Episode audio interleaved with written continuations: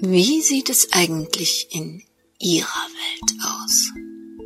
Na da, wo Sie uns jetzt gerade hören. Haben Sie ein Hobby? Eine Firma? Oder eine aufregende Idee, von der die Welt wissen sollte? Oder ist die Familie Ihre Welt? Aber in jedem Fall haben Sie eine Webseite. Na dann tragen Sie sich doch unter www.krimikiosk.de in unsere Hörerwelten ein und lassen Sie andere Hörer wissen, wie es in Ihrer Welt aussieht. Aber jetzt willkommen in der Welt des Krimikiosk, willkommen in der Welt von Henrietta Pazzo. Bittersüß, ein Kriminalroman in 17 Episoden von Henrietta Pazzo. Eine Produktion des Krimi-Kiosk Verlages Petra Weber in Köln. Sprecherin Petra Weber. Sie hören Episode 12. Die CDs aus der karierten Reisetasche gliederten sich in vier Bereiche. Finalette Produkte, Erkrankungen und Symptome, Westkamp Tochterfirmen und ihre Handelsregisterauszüge sowie Analyse und Konsequenzen. Sandra wollte die insgesamt 89 CDs nicht alleine durchsehen. Es hätte sie Wochen gekostet. Barbaras Angebot, sich nach Büroschluss an der Durchsicht zu beteiligen, nahm sie dankbar an. Als auch Silvia und Jan ihre Hilfe anboten, stand die Arbeitsteilung schnell fest. Beteiligungsfirmen und ihre Handelsregisterauszüge gehörten zum Alltag einer Anwältin. Also griff Barbara nach dem so gekennzeichneten CD-Päckchen. Sandra nahm sich vor, die Süßstoffprodukte zu studieren. Und Sylvia Klammer entschied sich für Erkrankungen und Symptome. Jan nahm die restlichen CDs mit nach Hause und setzte sich vor seinen Privat-PC. So wie auch Sandra und ihre Freundin. Barbara blieb die Nacht hindurch im Büro und bediente sich dort ihres Computers. Sie konnte vor Aufregung sowieso nicht schlafen. Acht Stunden später kannte sie das verschlungene Westkamp-Imperium im In- und Ausland von allen rechtlichen Seiten. Firmenstandorte, Geschäftsführer und Prokuristen, Beteiligungen und Gewinnabführungsverträge, Verschmelzungen und Löschungen. In den frühen Morgenstunden schlich sie sich in ihr Bett. Jan war gerade erst eingeschlafen. In zwei Stunden musste er seinen Schülern die Welt der Zahlen näher bringen, aber sein Kopf füllte sich mit ganz anderen Gedanken. Müde und übernächtigt begannen alle vier ihren Arbeitstag. Nach Büroschluss trafen sie sich in der Kanzlei. Jeder auf eine andere Art deprimiert. Barbara fand als erste Worte. Am besten fangen wir mit den Finalette-Produkten an. Sandra, was haben Sie herausgefunden? Ich habe mir bisher nicht im Traum vorstellen können, in wie vielen Artikeln Zuckerersatz versteckt ist. Meine Tante hat Hunderte mit Namen aufgelistet. Es gibt massenhaft Medikamente, die damit gesüßt werden. Fast alle in Essig eingelegten Gemüse werden nicht nur gezuckert, sondern auch nachgesüßt mit Finalette. Natürlich findet sich auf den CDs auch eine Liste mit Diätprodukten. Vom Sauerbraten bis zum Pflaumenkompott. Dazu kommen Süßigkeiten, Kaubonbons, Weingummis, Hustendrops und Schokolade. Ganz zu schweigen von den Softdrinks und Säften. Einen sehr großen Anteil am Umsatz bilden zusätzlich Dosenobst, Salatdressings, Ketchup, Senf und Chutneys. Mir ist fast übel geworden bei dem Gedanken, welche Mengen wir täglich ohne unser Wissen in uns reinschaufeln. Die kleinen Pillen für den Kaffee bringen übrigens den geringsten Umsatz. Die Westkamps müssen alles in allem Millionen damit verdienen. Sylvia Klammer nahm einen großen, mit vielen Seiten beschriebenen Block vom Tisch. Richtig übel wird dir wahrscheinlich erst, wenn du vom Inhalt meiner CDs hörst. Das Zeug ist nämlich keineswegs harmlos. Deine Tante muss sich jahrelang mit dem Thema beschäftigt haben. Sie hat über Zeitungen und später übers Internet Menschen jahrelang aufgefordert, ihr zu antworten und sich bei ihr zu melden, wenn sie Finalette über längere Zeiträume gebrauchten. Dann hat sie diesen Leuten einen Fragebogen zugeschickt. Darin standen ganz harmlose Fragen, wie zum Beispiel Seit wann nehmen Sie Süßstoff? Welche Sorten? Sind Sie gesund? Fühlen Sie sich fit? Gehen Sie regelmäßig zum Arzt? Haben Sie gesundheitliche Probleme, die Sie nicht in den Bereich ernsthafte Krankheiten einordnen würden? Und man hat ihr fleißig geantwortet. Tausende Auswertungen hat sie vorgenommen. Mit erschreckendem Ergebnis. Obwohl sich fast alle, die ihr geantwortet haben, im Prinzip gesund fühlten, litten sie unter diversen Problemen. Eine große Gruppe klagte über schmerzhafte Hautprobleme. Es bildeten sich schuppende Flechten im Gesicht, auf dem Rücken, an Händen und Füßen und in fast allen Hautfalten. Zum Teil trocknete die Haut am Hals und in den Gesichtsfalten so schlimm aus, dass die Patienten ihre eigene Haut wie die von Reptilien empfanden. Eine Frau schrieb, sie sehe am Hals einer Schildkröte ähnlicher als einem Menschen. Aus allen Berichten spricht große Verzweiflung. Nach Besuchen beim Hautarzt konnten sämtliche Betroffene eine Allergie ausschließen. Sie bekamen durch die Mitte ein bestimmtes Cortisonpräparat der Firma Medicales, das als einziges überhaupt half. Nach Absetzen der Cremes kamen alle Symptome wieder. Jetzt horchte Barbara auf. Und was glaubt ihr, wem Medicales zu 100 Prozent gehört? Genau, Laut Handelsregister ist ein Westkamp-Sohn Vorstandsvorsitzender der Medicales AG. Sylvia Klammers Gesicht verdunkelte sich. Das war aber noch nicht alles. Eine andere Gruppe kämpft gegen stark erhöhte Cholesterinwerte. Offensichtliche Beschwerden spürten sie nicht, aber alle behandelnden Ärzte verabreichten hochdosierte Cholesterinsenker, vorwiegend aus der Produktion von MedCaring Ltd Manchester. Wie aufs Stichwort griff Barbara nach ihrem CD-Ausdruck. Ratet mal, wer Geschäftsführer von Matt Caring in Großbritannien ist. Ein weiterer Westkampsohn führt den Laden. Dagobert Duck muss ein armer Schlucker gegen diese Familie sein.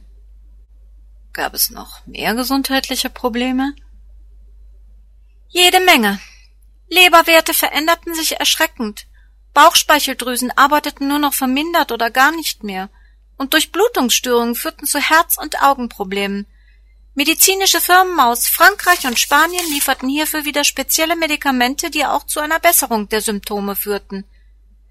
Eine ungewöhnlich große Anzahl Zuschriften dokumentierte Muskelschmerzen, die auch durch eine mangelhafte Versorgung des Gewebes und gestörten Stoffwechsel entstanden sein könnten. Hier verschrieben die meisten Ärzte ein Medikament aus Belgien, das als einziges Linderung brachte. Barbara griff erneut zu ihrer Liste.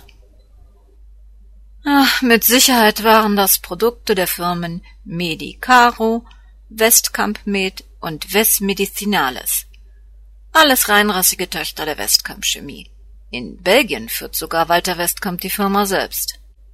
Dann werden die Antidepressiva, die Phenolette-Verwendern mit Depressionen verschrieben wurden, sicher auch in der Giftküche der Westkamps gebraut. Ruth Stetter hat den Verfassern der Zuschriften empfohlen, keinen Süßstoff dieser Firma mehr zu verwenden. Zuerst hatte sich nichts geändert, aber nach sechs bis neun Monaten waren alle, die es versucht haben, beschwerdefrei. Erschreckend. Übrigens auf die abschließende Frage, ob sich ihr Gewicht denn nachhaltig verändert habe, haben im ersten Fragebogen übrigens alle mit Ja geantwortet. Alle hatten reichlich Gewicht zugelegt. Sie griffen dann zur Gewichtsreduzierung zusätzlich zu den uns bekannten teuren Diätprodukten aus der Apotheke. Ach, unnötig zu erwähnen, dass Westkamp auf dem Gebiet von Diätsuppen, Säften und sonstigem Diätkram zum Abnehmen Marktführer in Europa und Südamerika ist. Alle vier sahen sich betroffen an. Jan warf demonstrativ drei Würfel Zucker in seine Tasse, bevor er sich Kaffee darauf goss. Er rührte sie deutlich länger um als nötig. Dann beschrieb er, was alle befürchteten. Tja, es sieht so aus. Sandras Tante hatte die Ergebnisse ihrer jahrelangen Recherche kurz vor ihrem Tod zusammengefasst. Sie hatte zuerst die chemische Zusammensetzung von Phenolette analysiert. Hierbei handelt es sich wohl um eine im Prinzip harmlose Eiweißverbindung, die jedoch über längere Zeit in großen Mengen dem Körper zugeführt den Stoffwechsel verlangsamt und behindert. Dadurch kommt es zu den beschriebenen gesundheitlichen Problemen. Durch den verlangsamten Stoffwechsel erklären sich auch die Gewichtszunahmen. Bei Tests in der Landwirtschaft zeigten wohl Schweine, die Süßes liebten, bei gleicher Menge Futtergabe, aber gemischt mit Finalette, bessere Mastergebnisse als ihre Artgenossen, ohne Süßstoffbeimengung. Und nicht nur das. Sie entwickelten sogar mehr Appetit und Heißhunger, wodurch sich ein doppelter Masteffekt erzielen ließ. Barbara konnte sich vor Wut kaum noch zusammenreißen. Jetzt machen auch die ganzen Registerauszüge von Firmen, die sich mit Viehzucht und Viehmast befassen, Sinn. Naja, Ruth hatte herausgefunden, dass die Westkamps nicht nur von den Problemen, die ihr Süßungsmittel verursachte, wussten, sondern dass sie diese Probleme gezielt kommerziell nutzten. Sie ließen ihre Verbraucher erst den teuren Süßstoff kaufen und boten ihnen dann ebenfalls teure Medikamente für die Heilung der Erkrankungen an, die Westkamp selbst verschuldet hatte – und da sie nur zu gut wussten, warum gehäuft Hautprobleme, Cholesterinerhöhungen, Muskelschmerzen auftraten, konnten sie auch als einzige zielgenaue Gegenmedikamente schaffen, an denen sie wieder sehr gut verdienten. Offensichtlich war niemandem außer Ruth diese Zusammenhänge aufgefallen, zumal es sich nicht um tödliche Erkrankungen, sondern nur um lästige gesundheitliche Einschränkungen handelte. Sie konnte übrigens keine Zusammenhänge zwischen der Einnahme von Phenolette und der vermehrten Bildung von Tumoren herstellen. Inwieweit ein veränderter Stoffwechsel langfristig zu bösartigen Gewebeveränderungen führt, könnten nur Labortests beweisen, die ziemlich teuer sind. Aber das absolut Tollste ist, wenn man sich an das Zeug gewöhnt hat, braucht man mehr davon. Gut fand heraus, dass je länger man diese Süßstoffpillen benutzt, desto weniger empfindet man subjektiv deren Süße. Automatisch erhöht sich der Verbrauch. Tolle Aussichten für stetige Umsatzsteigerungen. Quasi ganz von selbst. Dr. Mackenbach hat sie wohl mächtig bei ihrer Recherche unterstützt. Neben unzähligen eidesstattlichen Versicherungen von Menschen, die versicherten, nach dem Absetzen von Phenalette genesen zu sein, hatte sie auch eine Erklärung von Dr. Mackenbach gescannt, in der er zugab, schon seit Jahren diese Probleme zu kennen. Er beschwor auch, die Firmenleitung bereits mehrfach erfolglos auf die sich verschlimmernden Symptome hingewiesen zu haben. Aber wie wir ja nun dank Ruths Nachforschungen wissen, gab es seitens der Westkamps natürlich kein Interesse, die kleinen Schwierigkeiten bei der Einnahme von Phenolette-Süßstoff zu beseitigen. In diesem Moment dachten vier Gehirne so ziemlich das Gleiche. Ruth Stetter und Dr. Mackenbach hatten sich zu einer Gefahr für das Imperium der Westkamp-Chemie entwickelt. Konnte es da wirklich Zufall sein, dass sie am gleichen Tag verunglückten? Jan brach das anhaltende Schweigen als erster. Obwohl mir das Ganze unheimlich an die Nieren geht, habe ich wahnsinnig Hunger. Ich habe heute Morgen Bruno von unserem Treffen erzählt und in weiser Voraussicht meinte er, so ein Meeting könnte ziemlich hungrig machen. Er wartet mit einer Schüssel Kartoffelsalat und Würstchen auf uns.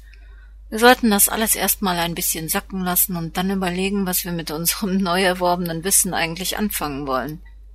Sandra, Sie sind natürlich auch eingeladen. Ohne Frau Klammer dürfen wir sowieso nicht bei Bruno aufkreuzen. Sandra schüttelte heftig den Kopf. Ähm, tut mir wirklich leid, aber ich bin noch verabredet. Ich hatte heute Morgen auf dem Weg zur Arbeit einen kleinen Unfall. An einer roten Ampel ist mir ein Sportwagen hinten drauf gefahren. Nicht so schlimm, aber reparaturbedürftig. Der Fahrer war unheimlich in Eile. Er ist Journalist und musste zu einem Redaktionsmeeting. Wir treffen uns gleich zum Essen, um alle Daten für die Versicherung auszutauschen. Trotzdem danke. Ich habe schon viel von Bruno gehört und hätte ihn gern kennengelernt. Barbara wusste nicht, was sie mehr überraschte. War es der Umstand, dass Sandra sich mit einem Mann zum Essen traf? Daten konnte man auch telefonisch tauschen. Oder die seltsame Zufälligkeit, dass ausgerechnet jetzt ein Unbekannter und Journalist in Sandras kleinen Fiat raste? Letztlich war sie aber zu erschöpft, müde und hungrig, um sich darüber auch noch ernsthafte Sorgen zu machen.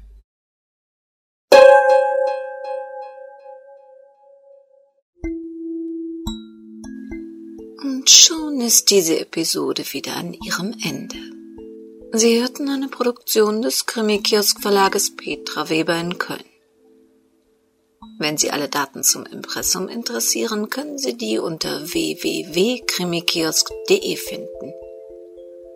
Sie können sich dort auch in unseren Newsletter eintragen, uns eine Nachricht hinterlassen, sich in den allgemeinen Krimi-Infos umsehen, unser 1-Euro-Komplize werden oder sich zurzeit als Neukunde von Audible ein gratis Hörbuch herunterladen. Und bis zur nächsten Episode. Sie wissen schon. Passen Sie gut auf sich auf. Das Leben kann sehr